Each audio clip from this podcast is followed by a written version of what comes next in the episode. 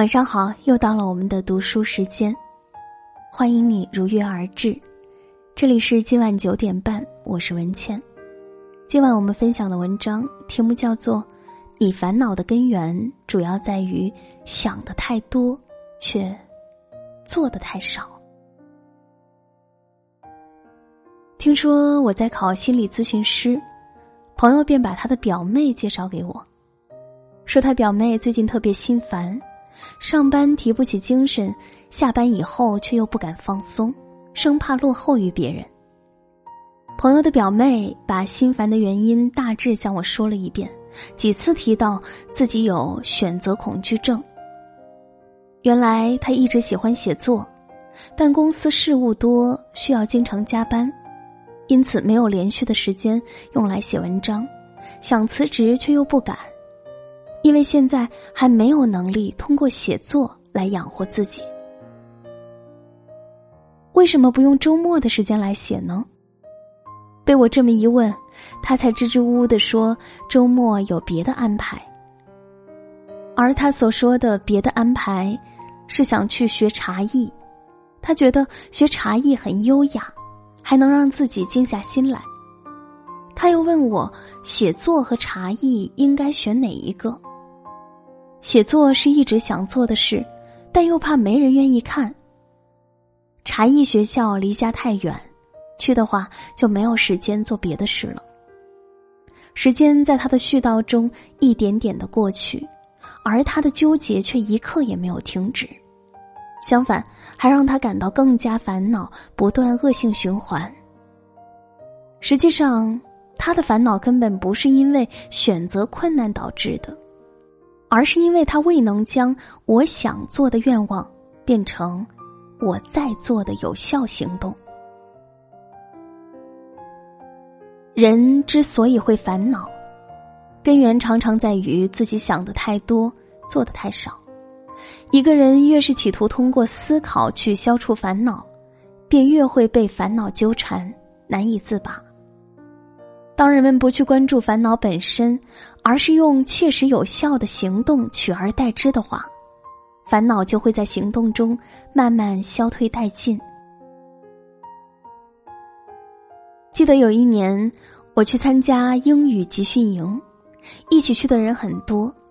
下课后，大家都围着主讲老师倾诉自己学习上的困惑，只有几个同学仍然在埋头苦练发音。旁边的一位老师细声说：“最后能够学好英语并把它运用到工作上的，一定是这几个还在练发音的人。因为真正下功夫的人会主动发现问题，并想方设法去解决。”果不其然，三年后，在还保持联系的这些同学中，那几个当时下课仍然苦练的人，最终都能流利的用英语来交流了。而抱怨的人，他们的困苦依然存在。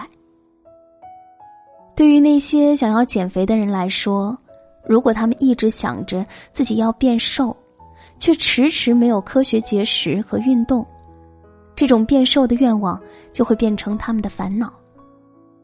对于那些想要学好英语的人来说，如果只是计划每天背多少个单词、学多少句口语，却没能把这种计划付诸行动的话，那么想要学好这门语言的愿望也会变成他们的烦恼。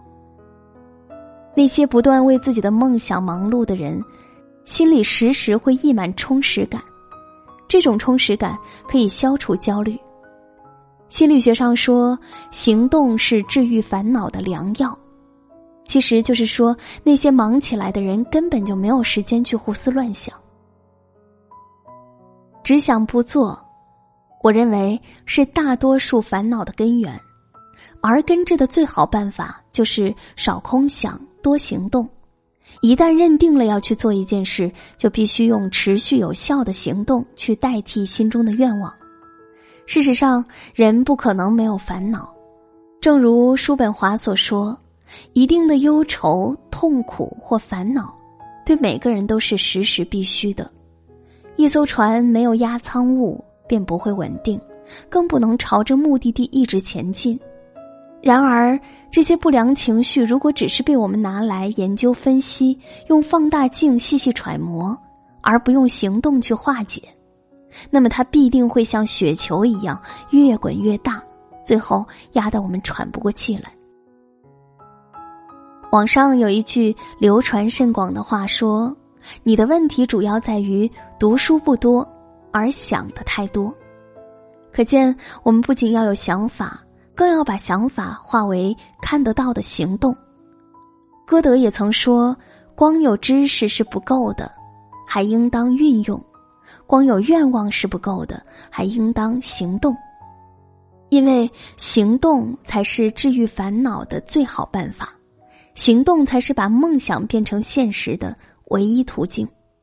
当我们有了一个确切的想法后，要做的就是让自己的心静下来。”让自己的身体动起来。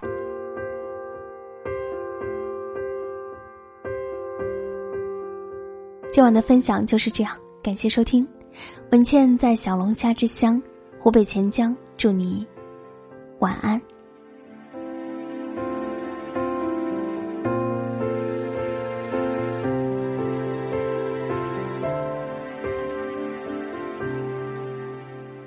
时间一转眼就过去了三年，一切在我心里开的好皎洁。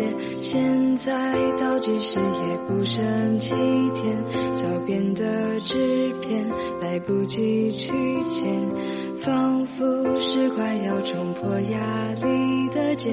离校后大家又各自熬夜，早上的黑眼圈。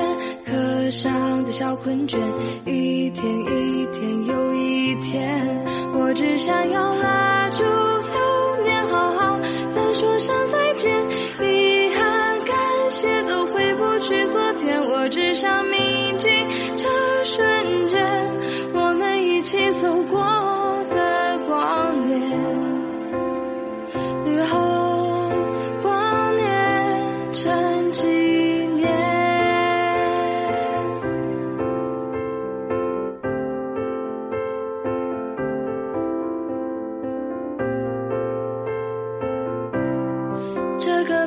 太傲娇，什么课都不发言，但是还是很温暖。同学之间的寒暄，压着课本抄作业，考试上的看一眼。现在想起来，会不会觉得很亲切？我只想要拉住流年，好好的说声再见。遗憾、感谢都回不去昨天，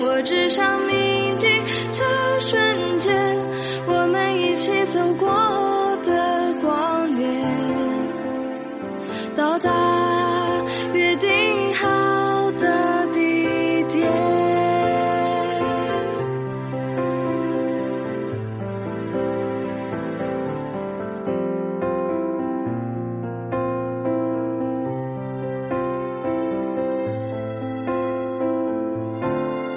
我只想要拉住流年，好好的说。声再见，在心